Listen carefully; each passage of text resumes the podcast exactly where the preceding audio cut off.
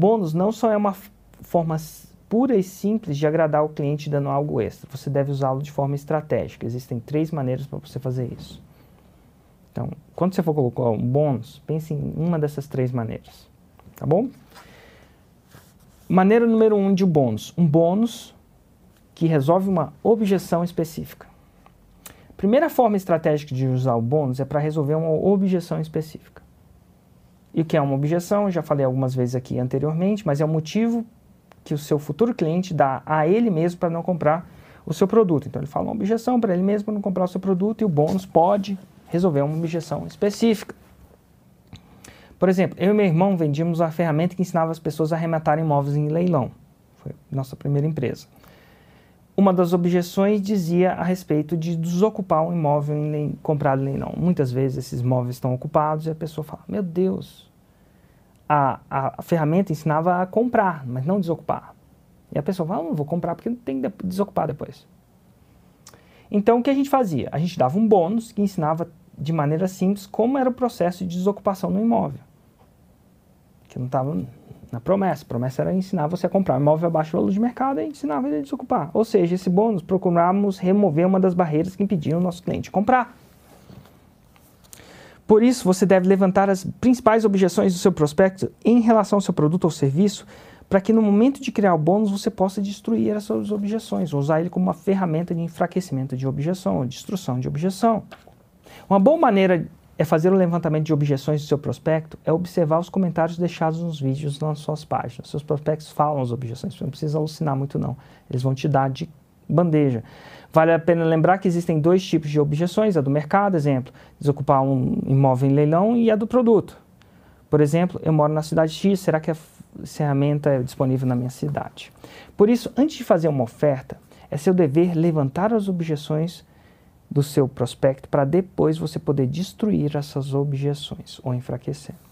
Eu não acredito na destruição de objeções, não. Eu acredito que elas só enfraquecem.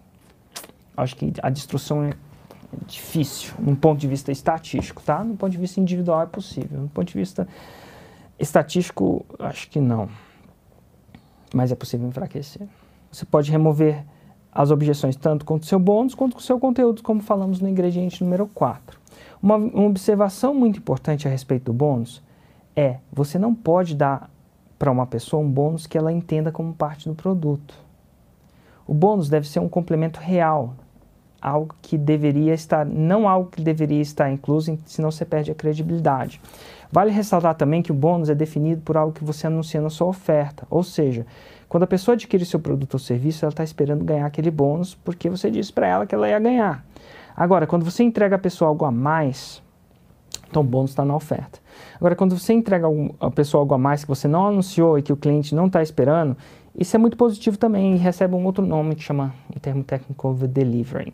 Então, se eu entregar algo sem anunciar, é over-delivering, mas se eu entreguei algo a mais anunciando, é um bônus. E não pode ser, compre um carro e de bônus leve as quatro rodas. Aí você fala, pô, cara, não é possível que ele vai me vender o carro sem as quatro rodas. Então, isso afeta a credibilidade. Agora, compre um carro e leve um, essa semana e leve um hack para você carregar as bicicletas. É, a gente entende que nem sempre, quando, nem sempre, quase nunca, nunca, quando a gente compra um carro, a gente recebe um hack de bicicleta.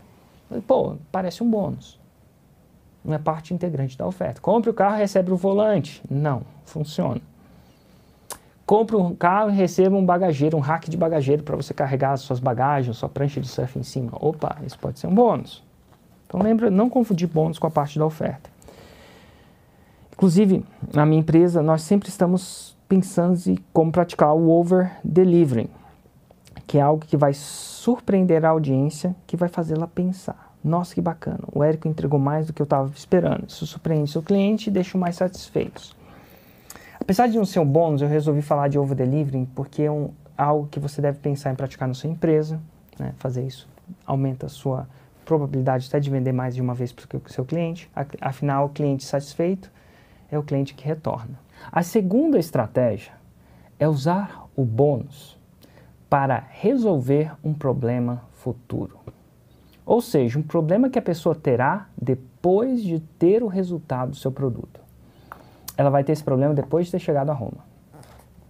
Eu conheço um cara que chama Sebastian, que vende um produto, na época vendia, não sei se ainda vende, que vende um produto que ensina homens a conquistarem mulheres. Então, qual seria o problema futuro derivado do resultado do produto dele? O homem pode acabar conquistando mulheres demais. Isso é um problema? Sim, pois ele vai precisar então terminar com elas e ó, não me julguem, esse é o produto do cara, ele ensinava homens a conquistar todas as mulheres aí, que eles queriam. Sim, pois ele vai precisar então terminar com elas em algum momento. Um ótimo bônus, se não me engano era um bônus que tinha nesse produto, para esse produto poderia ser, por exemplo, um guia que ensinasse como terminar relacionamentos sem, magoar, sem magoar as mulheres. Ó, mulherada deve estar pé da vida com esse produto e que se quiser ficar pé da vida, fica com o Sebastião, não comigo.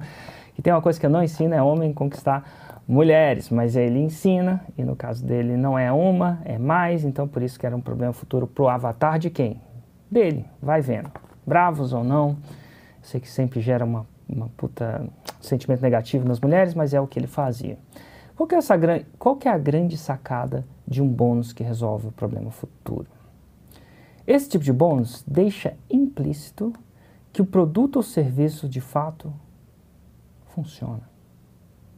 Olha que interessante. A pessoa vai pensar: olha, ora, se ele está me oferecendo um bônus que me ensina a terminar com mulheres, isso quer dizer que, que eu vou conseguir conquistar muitas mulheres se eu adquirir esse produto. Eu vou dar um exemplo de um outro, um outro produto menos polêmico, né? não tem nada a ver com conquista e sedução. É, a gente vendia um produto de ensinar as pessoas a comprar imóveis abaixo do mercado em leilão de imóveis. Um problema futuro que toda pessoa tem quando ela compra imóveis, imóveis ou investimentos é, adivinha qual é? Imposto. E um dos bônus que a gente oferecia é: eu vou te ensinar macetes íntegros de redução de imposto. Porque ganhar dinheiro é só uma parte, ficar com dinheiro é outro negócio. E a gente falava isso. Aí quando a gente faz esse problema futuro, por exemplo, já implica que o produto funciona, mas se ele vai me ensinar como é que eu fico com dinheiro depois que eu ganho, dá a impressão que eu vou ganhar. Então, bônus de problema futuro geralmente são muitos, muito bons nesse processo de persuasão, tá bom? Então vamos para o próximo tipo de bônus. Bônus para aumentar o valor percebido da oferta. É o clássico bônus do retorno do rei. Bônus do retorno do rei é um bônus que geralmente. Vou, vou ler aqui depois eu comento. Vamos lá. Nesse caso, o valor do bônus é tão alto. Né? O valor do bônus é tão alto para o seu prospecto que ele pensa que vale a pena comprar o seu produto só pelo bônus. O bônus é tão louco e tão bom que ele pensa comprar o produto só pelo bônus. E é o caso daquele exemplo que eu dei de comprar um livro, só que você ganha 9 de bônus. Esse é um exemplo mais óbvio disso, né? O maior exemplo do retorno do rei, esse tipo de bônus que é apelidado do retorno do rei, que todo mundo conhece, é o McLanche Feliz. Se bobear, a criança nem come o lanche ela só está interessada no brinquedinho que ela vai ganhar. Porque às vezes para uma criança, o brinquedinho vale mais que o lanche. Então, recapitulando, o bônus, apesar de não ser parte do produto, né, o brinquedo não necessariamente, né, nem todo lugar que você compra um lanche você espera ganhar um brinquedo. Então, não é expectativa de todo lanche você ganhar um brinquedo. Então, parece um bônus. Apesar de não ser parte do produto, será juntado a ele